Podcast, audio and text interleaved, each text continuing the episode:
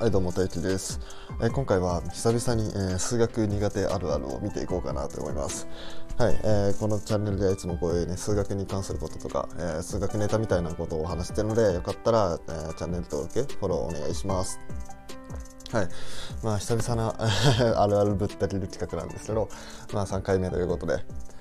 うん今回も3つほどやっていきたいと思います。はいじゃあまず1つ目、えー解説が省略されすぎてて分かんないってね、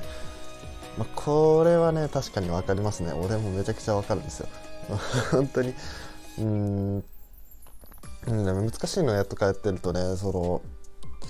ななんていうんですか簡単な式変形とか書いてるとその回答欄が埋まらない回答欄がもうごっちゃごちゃになっちゃうんで、まあ、省略してると思うんですけど。まあでも確かにそれはね俺も思うんですよね。しかもその解説に関してはそのなんですか分かってる側がそのポンポンポンっていう風に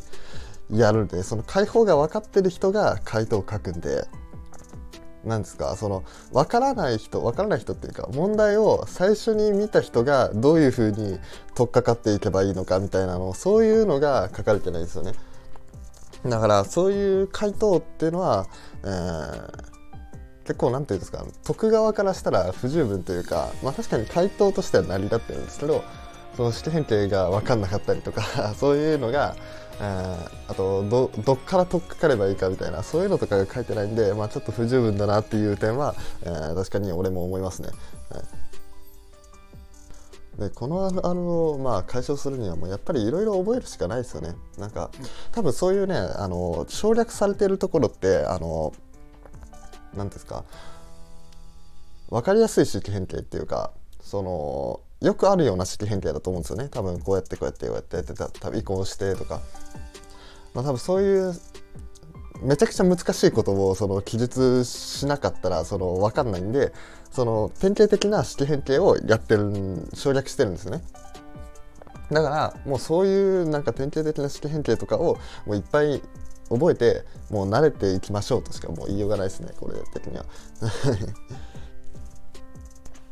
はいということでじゃあ次2つ目のあるあるいこうと思うんですけど2つ目のあるあるサインコサインタンジェントはただの呪文ってやつですね。まあ、多分こうこれのあるある持ってる人は多分サインコサイン以外にもなんか NCR とか、まあ、微分の方程式とか微分の公式とか全部が呪文に思えるんですよね そういうものなんですけどでも思うんですけどそれに関しては数学に限らずお互い様ですよっていうことはねちょっと言っていきたい、まあ、俺は数学好きだからサインコサインタンジェントは呪文には見えないですけどまあ、例えばね俺国語とか嫌いなんですよ。あのあんま得意じゃないし国語とか社会とか覚える系の学問とか嫌いなんですよ。そんな好きじゃないんでそっちを見ると逆に俺らはそっちそれが呪文に見えるんですよ。つまりもう自分が分かんないことに関しては全部呪文なんですよ。例えばなんだろうな俺が分かんないものとかなんか投資とか俺もやったことないんで全然分かんないですけど投資のなんかいろいろ用語あるじゃないですか。なんかそういうものとかババンバン説明されても俺にとっては呪文なわけですよ。もうそれと同じです。よだから結局みんな知識の差があってそれぞれみんな呪文だと思い合ってるんですよ。なんでそこは許容してでで中でも数学に関してはそのまあねより呪文になりやすいというか、まあ、その一個ずつ積み上げていかないとその答えっていうかその定義とかにたどり着かないんで、まあ、より呪文になりやすいんですけど、まあ、その構造を理解した上であこの呪文に聞こえるけどこうちゃんと順番立ててやればあの分かるようになるんだなっていう、まあ、この構造を、まあ、ちゃんとねしっかり知った上で、えー数学に挑んでもらえればまああの多少は緩和されるんじゃないかなと思います。その呪文に聞こえてしまうっていうのは。はい。はい、じゃあ、え2つ目までいったところであともう一つ。3つ目は、えーこの問題飛ばそうを繰り返して振り出しに戻るってやつですね。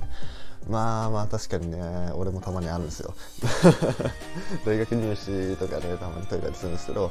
あ分かんないな飛ばそう分かんないな飛ばそうって。まあまあでも俺はあの全部全部飛ばしても振り出し戻るってことはないんですけどまあでもよく飛ばしたりはするんですけど、はい、でもやっぱりこういう人たちはなんだろうな。あの問題っていうのはまず最初になんか取っかかりがあるんですよ絶対。あのなんか最初に言ったあれみたいな。あの 解説が省略されててわからんみたいの時に言ったやつみたいな。問題の最初の取っかかりみたいなのあったりあとなんか、えー、と分野によってとりあえずこれやっとけばいいよ。例えばあの関数の問題だったらとりあえず微分しとけとかなんだろうな、えー、と整数の問題だったらとりあえず素因数分解しとけみたいな。だかそういうねとりあえずこれやっとけみたいなのとかがあるんですよ。で定石みたいなこういう形にしてえー、こういうこういうふうにすればまあまあなんとなく見えてくるよみたいなそういうのが手がかりがいっぱいあるんですね。なんで、えっと、そういうものを、えー、いっぱい知っておくことが、まあ、やっぱり大事なのかなと思います。であとやっぱり個人的におすすめなのがその定理とか公式とかってあるじゃないですか。であれをそれ単体で覚えるんじゃなくて、えー、それの導出過程から、えー、覚えるっていうのがやっぱこれいいと思っててで導出過程も覚えるとたまにあれ？これってここの定理で証明した内容みたいじゃないみたいなのとかたまにあるんですよね。あじゃあこれはこの問題が背景になってるんだみたいなそういうのとか気づけるともっと筆が進むようになるんですよ。でそういうふうにやっぱり解決策としては結局いろんなことを知るしかない結局ねうんやっぱ知識が力になるんでもう頑張っていろいろ覚えてください。まあ、特になんかねそういう裏技みたいなのないんで、まあ、これやっとけばいいみたいなのはないんで そそのいろんな方法の中からこれかなこれかなって言って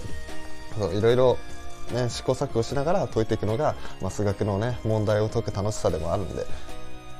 はいなんで、まあよかったら、そういういろんな知識をつけてから、ね、問題に挑んでもらえたらなと思います。はい、それでは、えー、今回以上にしたいと思います。えー、今回3つあるある話してたんですけど、まあ、どうでしたか、まあ、えー、っと、